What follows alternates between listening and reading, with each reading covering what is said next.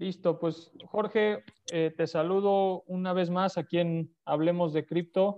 Eh, gracias por acompañarnos y por dedicarnos un poco de tu tiempo. ¿Qué tal, qué tal va todo? ¿Cómo, ¿Cómo va comportándose las cosas con el fondo? Jerry, ¿cómo estás? Buenas tardes. Mira, pues la verdad las cosas van muy bien. Eh, hubo unas semanas bastante complicadas, por eso no había podido estar en el, en el podcast, pero las cosas se han desarrollando de manera completamente positiva. El fondo ha tenido una recuperación bastante, bastante grande. Hemos tenido eh, retornos muy interesantes en los últimos mes, dos meses. Y yo creo que hay muchos temas de qué hablar y hay mucha, mucha información que puede diseccionarse para que se pueda establecer un curso de inversión muy interesante. Buenísimo. Este, qué bueno que el fondo ha tenido esa recuperación y me gusta eso que mencionas de, un curso y, seguir eh, enseñándole a la gente formas de, en las que pueden aprovechar esta, pues este movimiento, ¿no? Que el cripto hace unos años parecía que no era nada y cada vez se nota más establecido. Este, Hoy estaba viendo la noticia que Coinbase tiene 56 millones de usuarios y generó eh, ingresos en, el primer cuarto del 2021 más altos que en todo el 2020 y estamos hablando de ingresos arriba de los de, 1.6 billones de dólares, creo. Así que pues un espacio enorme. Sí. Y lo, y lo interesante es que están a punto de salir a mercado. Eh, su salida a mercado van a ser, si no mal recuerdo, en los siguientes dos meses, dos, tres meses va a ser su salida a mercado, ya les dieron la aprobación para salir a mercado internacional y que reporten esos ingresos antes de, poco antes de salir a mercado va a hacer que la gente se quiera comer esas acciones. Y a la hora de que la gente tenga exposición a esas acciones, va a tener exposición a cripto y van a ser inversionistas que no estaban relacionados con el cripto y eso va a traer nuevo dinero a las criptomonedas, que en conjunto hace que esto siga subiendo en su valor. Para que te des una idea, hoy en día el mercado de cripto debe de estar sobre los 2 trillones de dólares. Eso quiere decir que es más grande que Apple. O sea, ya es algo que está para quedarse, ya es algo que es un hecho y es algo que, pues, mientras más rápido nos familiaricemos con él y mientras más rápido entendamos de qué se trata, más ventajas vamos a tener. Al final del camino vamos a ocuparlo. Correcto, y pues espero que a través de este podcast podemos eh, diseccionar un poco los varios usos, ¿no? Eh, sí. Con, esto que mencionas, quisiera ir al punto un poco de la volatilidad de, Bitcoin eh, y las cripto. Pues como todavía es un espacio relativamente nuevo y que un poco, pequeño porcentaje de la población apenas lo ocupa, pues seguirá siendo volátil o ¿Cuál es tu opinión y cuándo crees que se empiece a, consolidar este, el valor de Bitcoin en, un precio que no fluctúe tanto como lo vemos todavía en, estos tiempos? Mira, un, precio que no fluctúe tanto hacia arriba va a ser todavía en un buen tiempo, porque todavía faltan muchos inversionistas y muchas instituciones que van a invertir que van a traer capitales muy fuertes. Hace dos semanas estaban entrevistando al CEO de la New York Stock Exchange y él estaba comentando que tenían intereses de países para comprar y para tener acceso a Bitcoin y a criptomonedas.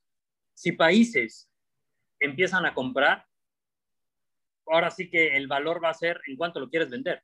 O sea, porque lo van a querer, o sea, te lo van a querer comprar. Ahora, volatilidad para abajo, Hoy en día un 10% para abajo son casi 6 mil dólares. Si baja 3 mil dólares, mucha gente se asusta, mucha gente nueva que está en el mercado se asusta. La, la realidad es que la volatilidad para abajo cada vez va a ser menor porque la gente que tiene estas monedas cada vez lo hace como una inversión a largo plazo y no como un trader día a día, como lo somos nosotros, que compramos y vendemos en el momento que más nos parezca que puede tener una fluctuación de un porcentaje, nosotros vamos por el porcentaje, no por, lo, no por el final de, la, de lo que puede llegar la moneda, pero la gente, los inversionistas grandes, las empresas grandes, los fondos grandes, por ejemplo, apenas esta semana Paris Hilton anunció que ella y el fondo de los hoteles van a invertir en cripto. Esos cuates no lo hacen para invertir hoy y venderlo mañana.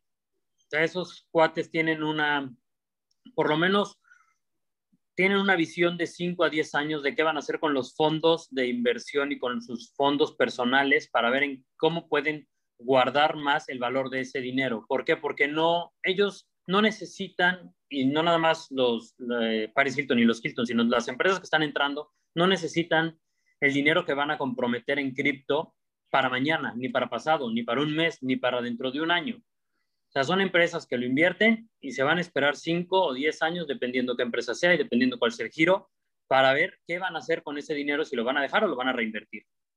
Entonces, al tener esas empresas que tienen una gran cantidad de cripto en sus carteras, va a haber mucho menos eh, fuerza de venta a la hora de vender. Hoy en día hay una volatilidad grande por los mineros. Los mineros de repente salen a mercado y empujan 12 mil dólares. Digo 12 mil dólares, 12 mil bitcoins.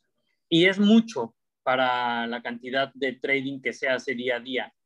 Pero cuando estos mineros cada vez están teniendo oportunidad de minar menos y menos y menos bitcoins. Cuando lleguen a tener menos oportunidad de, minar bitcoins o de minar cualquier otro cripto, va a empezar a tener un, un valor mucho más estable la moneda a para abajo. Para arriba, yo creo que todavía estamos muy lejos de ver el tope de cuánto puede llegar a costar, ya que todavía existen muchos fondos y mucho dinero que no han podido entrar. Y este, el Q2 del año, el Q1 del año fue en donde vimos a un Michael Saylor, un Elon Musk, o este Tesla, un Jack de Twitter eh, y, otros diferentes fondos de capital y empresas chinas que entraron. En el Q2 vamos a ver instituciones y empresas que se dieron cuenta que estos cuates hicieron lana y no quieren dejar de hacer lana ellos también. Acuérdate que las empresas tienen que rendirles cuentas a sus inversionistas. Y si yo tengo mis acciones de, ponle, de MicroStrategy con Michael Saylor o de Tesla con Elon Musk y me están dejando un muy buen rendimiento, yo le voy a contar a mis amigos que me están dejando un muy buen rendimiento y cuál va a ser la diferencia de esas a las otras estrategias de las otras empresas, que este tiene Bitcoin y las otras no. Entonces, ¿qué van a hacer los demás? Oye, pues yo quiero comprar la que tiene, la que tiene exposición a cripto porque le está yendo muy bien. Entonces, la gente de esa manera a lo mejor no compra la cripto, pero compra las acciones de las empresas que tienen cripto y eso va a hacer que más empresas busquen tener cripto para que sus acciones también sean atractivas hacia los inversionistas.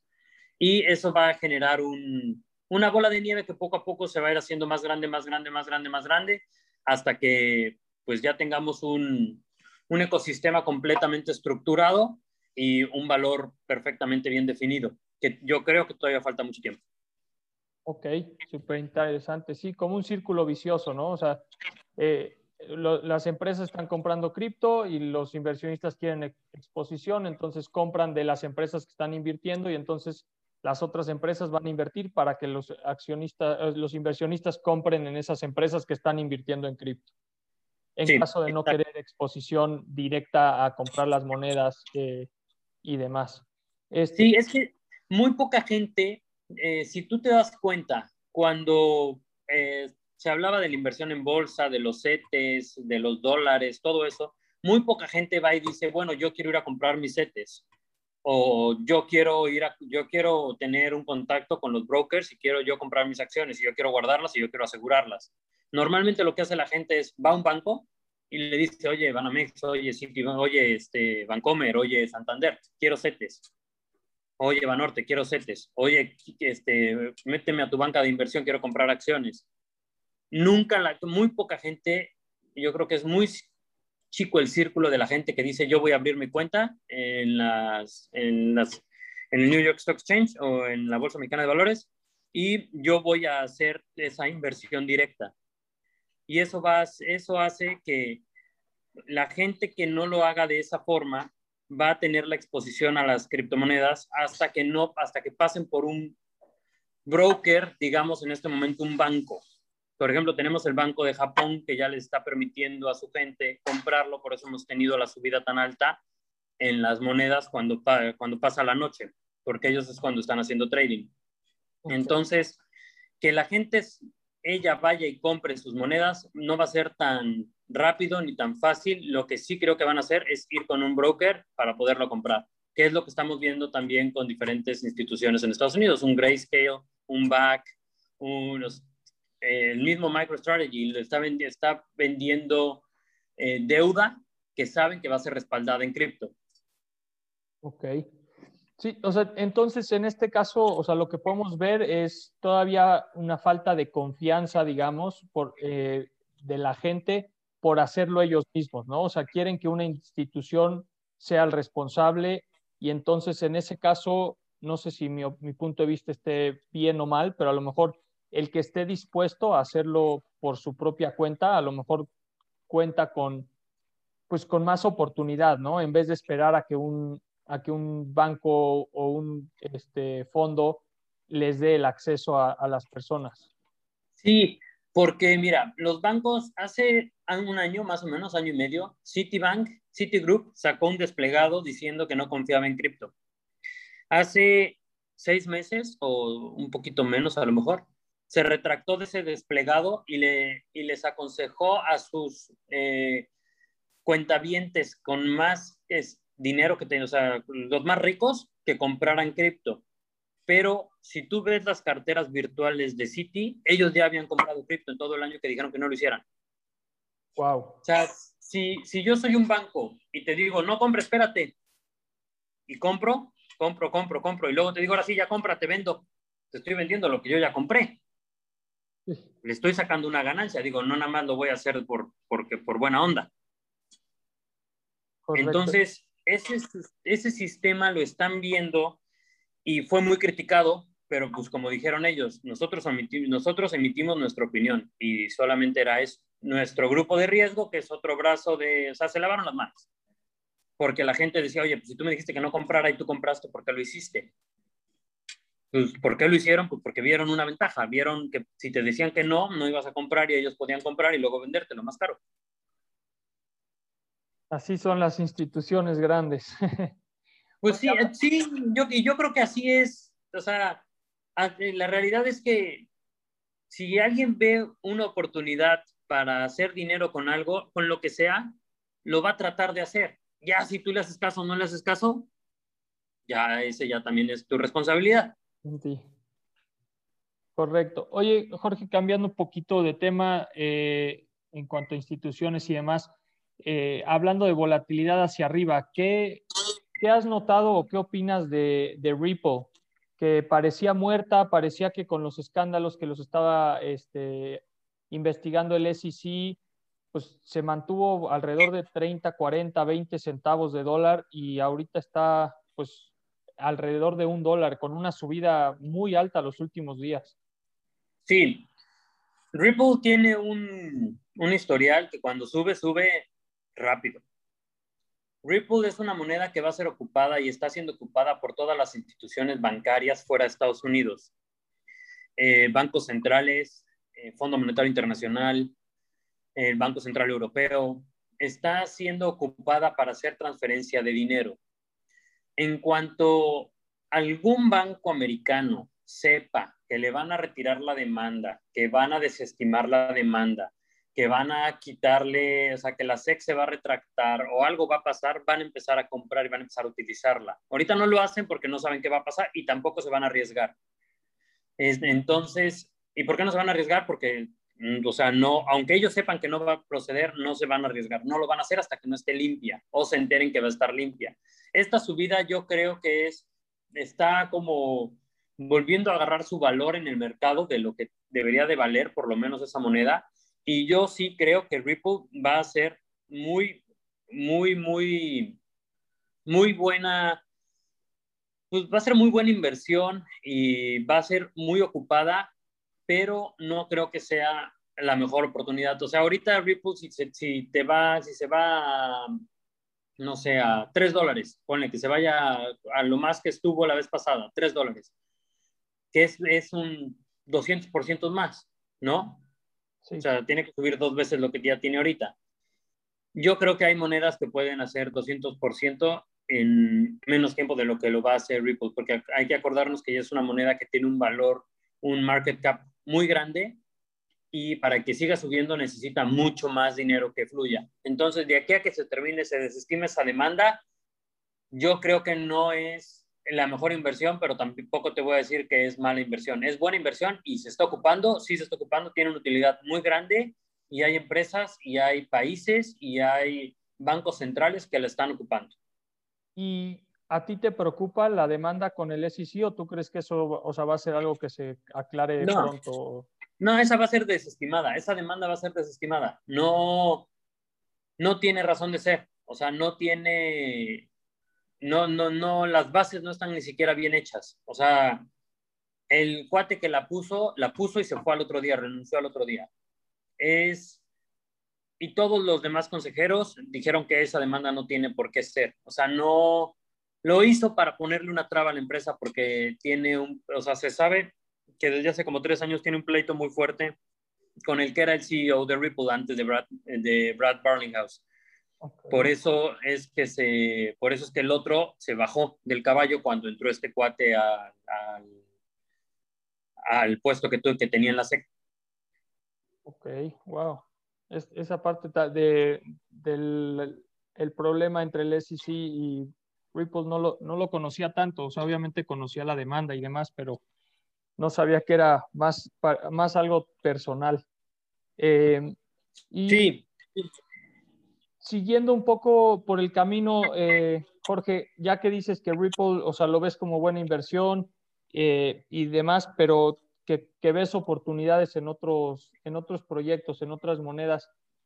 Justo tenía, o sea, como un punto a, platicar, ¿qué es lo que te está llamando la atención últimamente? ¿Qué, tiene tu interés? Mira, hay dos cosas. Una es, son el desarrollo de los eh, NFTs. Lo están haciendo muy bien y yo creo que eso, una vez que lo fraguen bien, va a haber muchos NFTs muy interesantes. Ahorita han sacado muchas cosas que la gente ha pagado mucho dinero por eso, pero también, digo, son como según esto obras de arte y pinturas y todo eso.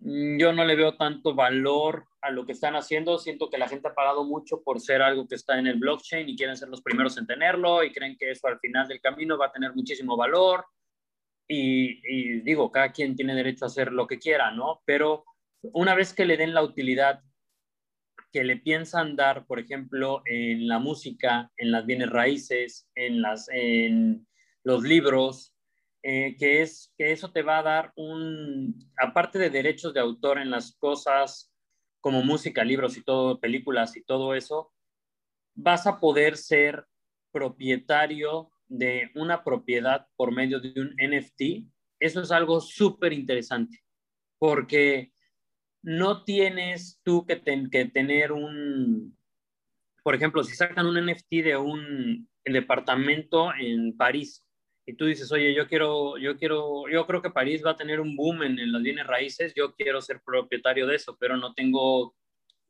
un millón de dólares, pero tengo dos mil dólares o mil dólares quiero comprar una parte de ese NFT. Vas a poderlo fraccionar y vas a poder comprar esa parte de ese NFT. Ese NFT al final del camino tú lo vas a poder vender. Entonces, si lo que tú piensas es que esa, esos bienes raíces en ese país, en esa ciudad van a subir, de, van a subir de valor, tú lo compras, esto sube, tú lo vendes y tú obtienes una ganancia. Y todo es por medio de NFTs sin tener que tener ni siquiera inversiones en Francia o en la Unión Europea o en donde tú quieras. Sí, en pocas palabras, o sea, están democratizando la inversión eh, a través de un tipo crowdfund, ¿no? Porque si solo quieres comprar una parte, puedes comprar todo, puedes comprar pedacitos y es también parte de los smart contracts, ¿no? O sea, en realidad no estás llenando papeleo, no estás haciendo nada, o sea, en cosa de, de instantes estás comprando parte de un, de un bien, eh, pues nada, o sea, comprando un NFT, no, o sea, se va a volver mucho más rápido el proceso de compra, digamos, ¿no? Y más claro, sí. De acuerdo. Eh, y, yo, y yo creo que ese, eh, bueno, eso me tiene muy, muy emocionado. Yo estoy, sigo algunas empresas que todavía no salen a mercado, que están apenas en proyectos, apenas viendo qué es lo que están haciendo, eh, y qué es lo que quieren hacer, que yo creo que cuando lo logren va a ser súper interesante. Y otra cosa es lo de eh, Safe Haven. Ya ha tenido un desarrollo mucho más amplio en el, primer, en el primer trimestre del año y yo creo que el segundo y el tercer trimestre van a ser todavía mucho mejores. Están desarrollando muchísimos proyectos, traen muchísima fuerza este, atrás de ellos. Este, acaban de contratar a un cuate que es increíblemente bueno para el marketing. Y han, han, sido una empresa que ha crecido, la moneda empezó valiendo, yo la conocí cuando valía punto .001, ahorita ya está en punto eh, 0.16, punto .015, o sea, se han ido más de 10 veces para arriba de, de su valor en muy poco tiempo y yo creo que ese es un proyecto al que hay que ponerle mucha atención. Todavía su market cap es muy bajo, quiere decir que con inversionistas grandes puede subir muy rápido. Su market cap está alrededor de a lo mejor 48, 49 millones de dólares, que para cripto es muy, muy bajo. Entonces, yo creo que ese es un proyecto que hay que estar vigilando. También eh, BET, VeChain es eh, está revolucionando por completo el cómo se hace la trazabilidad y cómo se hace todo el sistema de guardar información sobre productos en el, en el mercado y en el blockchain. no sé si te enteraste que la Unión Europea aprobó un pasaporte verde. No. Bueno, aprobaron un pasaporte verde para COVID. Y es el, la misma infraestructura y lo mismo que estaban haciendo con Chipre, los de VeChain. O sea, y Japón también, eh, Estados Unidos está por aprobarlo. O sea, van a, todo ese tipo de infraestructuras van a correr sobre esta, sobre VeChain.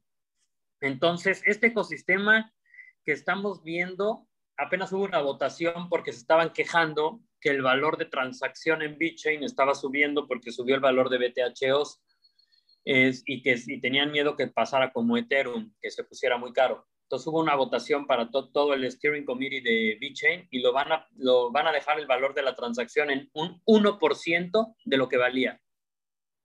O sea, se están preparando para, para miles de millones de transacciones, lo dijo apenas su CEO, y que vienen en, en, el transcurso de este año, que van a estar dentro de este ecosistema. O sea, es ya en el momento que las em, empresas tan grandes, gobiernos, y gente lo está ocupando ya de una manera tan fuerte, ya es, es prácticamente imparable, solamente es un súbete al tren y espera a que llegue.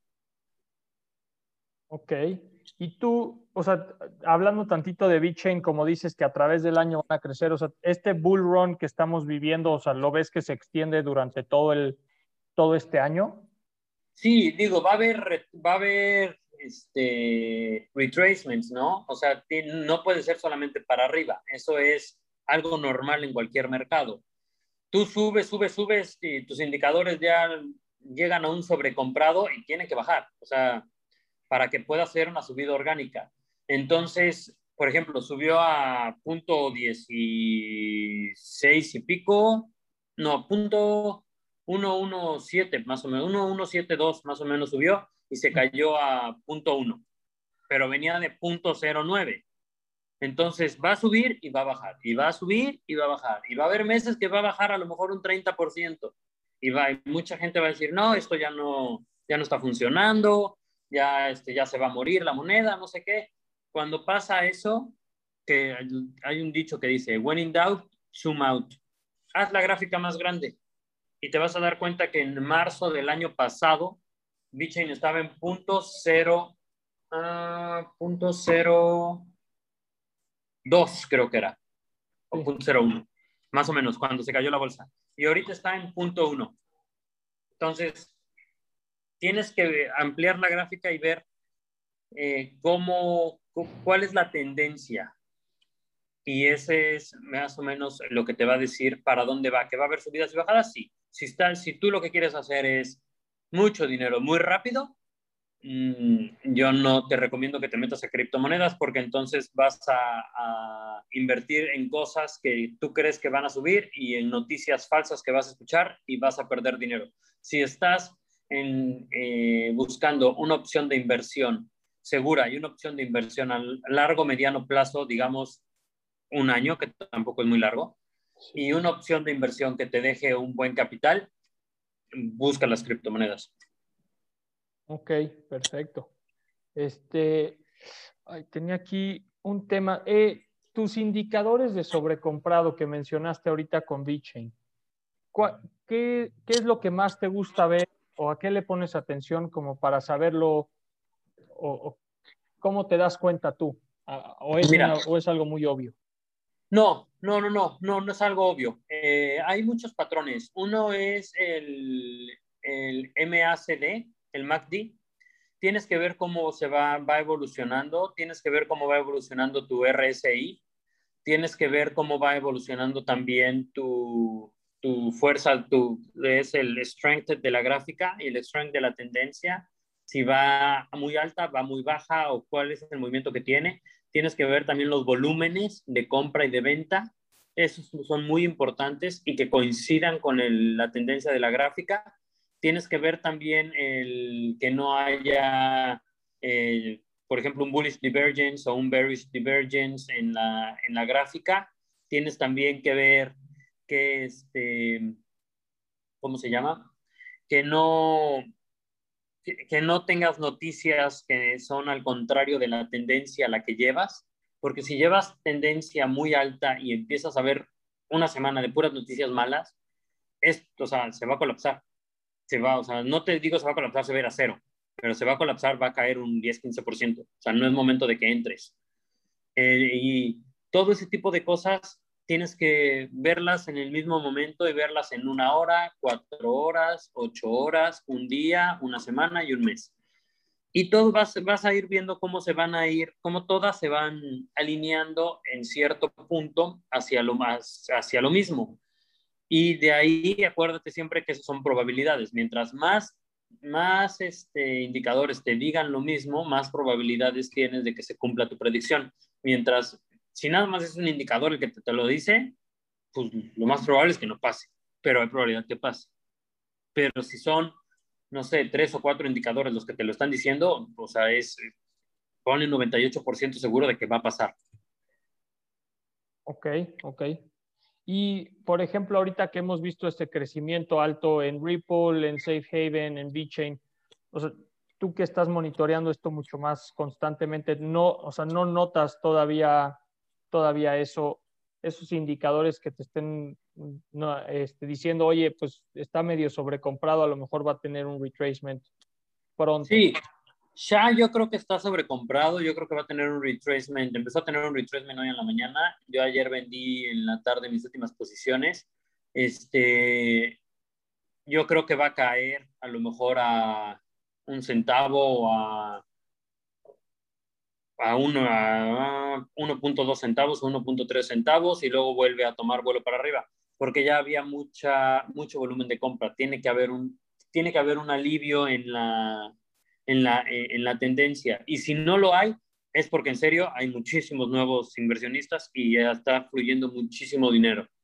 que también puede ser, porque te digo, es una moneda muy nueva y es una empresa muy chica. Entonces, a Shaq con que le metan 15 millones de dólares, la mandas al cielo. No es lo mismo con Ripple. Con Ripple le metes 15 millones de dólares y es un trade de, no sé, de 30, de, ah, ahorita ya 15 millones de, de XRPs, que eso lo, eso, eso lo tradean todos los días en, en Binance. O sea, no, no le afecta tanto. Por eso te digo que los volúmenes son bien importantes. Y en BET, Bet, ahorita, ayer estaba marcándome un bullish divergence en las cuatro horas, hoy en la mañana subió. Yo creo que va a llegar ahorita a punto 12, punto 13 más o menos, a lo mejor, y de ahí vuelve a regresar. Tiene que hacer soporte en uno. Tiene que, es muy importante que haga soporte, perdón, en uno, en 10 centavos. Si no hace soporte en 10 centavos y sigue subiendo en el momento que se caiga, va a perforar esos 10 centavos y se va a ir a los 9 centavos. Ok, ok. Pues digo, ahí en esto que estás mencionando ya son análisis bastante más elaborados y cosa que como mencionaste al principio, a lo mejor puede ser algo muy importante y, divertido de aprender en, caso de tener un, curso que, le hiciste mención ahí al principio, ¿no? Sí, sí, yo creo que sí es, es algo que si la gente le gusta y la gente quiere eh, hacerse cargo de su dinero y hacerse cargo de lo que está haciendo y de su forma de vida, sí tiene que aprender. O sea, no puedes nada más conectarte a la computadora y decir, bueno, ahora voy a vender, ahora voy a comprar, ahora porque dijeron esto voy a hacer esto, porque vas a perder dinero. O sea, a lo mejor tienes suerte, pero, pero la suerte no te va a llevar hasta donde te va a llevar cuando ya sabes hacer las cosas bien. Correcto. Pues ojalá podamos tener un poco más información este, en un futuro acerca de esto para los interesados. A mí claramente tengo mucho por aprender y sería el apuntado número uno, pero pues ahí, ahí iremos pasando más información como se vaya desarrollando. Claro que sí. Este, Jorge, ¿algún otro proyecto que, que, veas? O sea, dentro de los NFTs que nos, que nos desviamos un poco, mencionaste obviamente los usos, ¿no? En la música, bienes raíces, libros. ¿Tú crees que ahorita hay una, alguna moneda o algún este, exchange o algo donde puedas aprovechar este boom que está ocurriendo? O sea, ¿cómo aprovechas esto en esta etapa tan temprana o es cosa de esperar porque todavía existe mucha volatilidad y el uso ahorita prácticamente solo es en el arte? Sí, yo creo que ahorita es mucha especulación y yo no aconsejaría ningún lado que no me siento cómodo. Entonces, yo, yo, yo estoy esperando y yo aconsejaría también que se esperen, porque sí es, hay, hay mucha volatilidad ahorita en el mercado, en, en más en los NFTs. Sí es, sí es algo muy nuevo que está, que está pasando. Digo, sí, mucha gente ha hecho mucho dinero, pero también mucha gente ha perdido mucho dinero. Acuérdate que siempre que alguien hace lana, alguien pierde lana. Claro. Entonces, sí, sí es algo que... Y tiene mucho más probabilidad de hacer lana el que tiene mucho más lana en cripto que el que tiene poca lana. O sea, si tú llegas con, no sé, 500 dólares y dices, quiero, quiero hacer de estos 500 5 mil dólares y te topas con alguien que dice, yo este NFT lo quiero tirar al suelo, ¿por qué? Porque el que lo hizo no me cae bien, porque es lo que ha pasado. Mucha gente, hay una pelea muy fuerte de egos entre los dueños de los NFTs, entonces lo quiero tirar al suelo, pues sinceramente esos 500 dólares te los van a hacer polvo. Claro. Apenas estaban vendiendo, vendiendo un dominio de Bitcoin, no, de, creo que sí es bitcoin.com o no me acuerdo qué dominio estaban vendiendo y lo pusieron en subasta. No, eh, fueron 100, 100 millones de dólares pagaron por el dominio. Wow.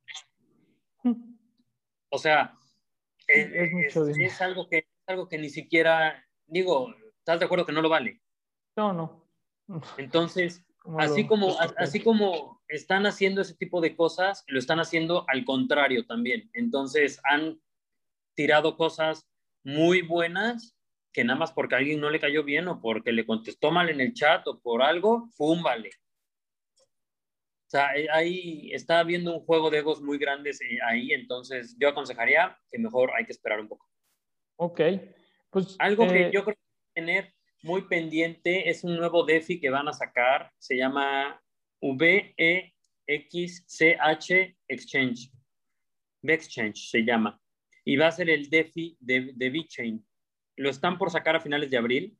Lo retrasaron un poco la salida a mercado. iban a sacarlo el mes pasado, pero por cuestiones de, de BitChain no pudieron, lo van a sacar este mes. Y ahí vas a poder poner todas tus monedas que están en BitChain. Haz de cuenta, por ejemplo, yo, tú tienes SHA, ¿no?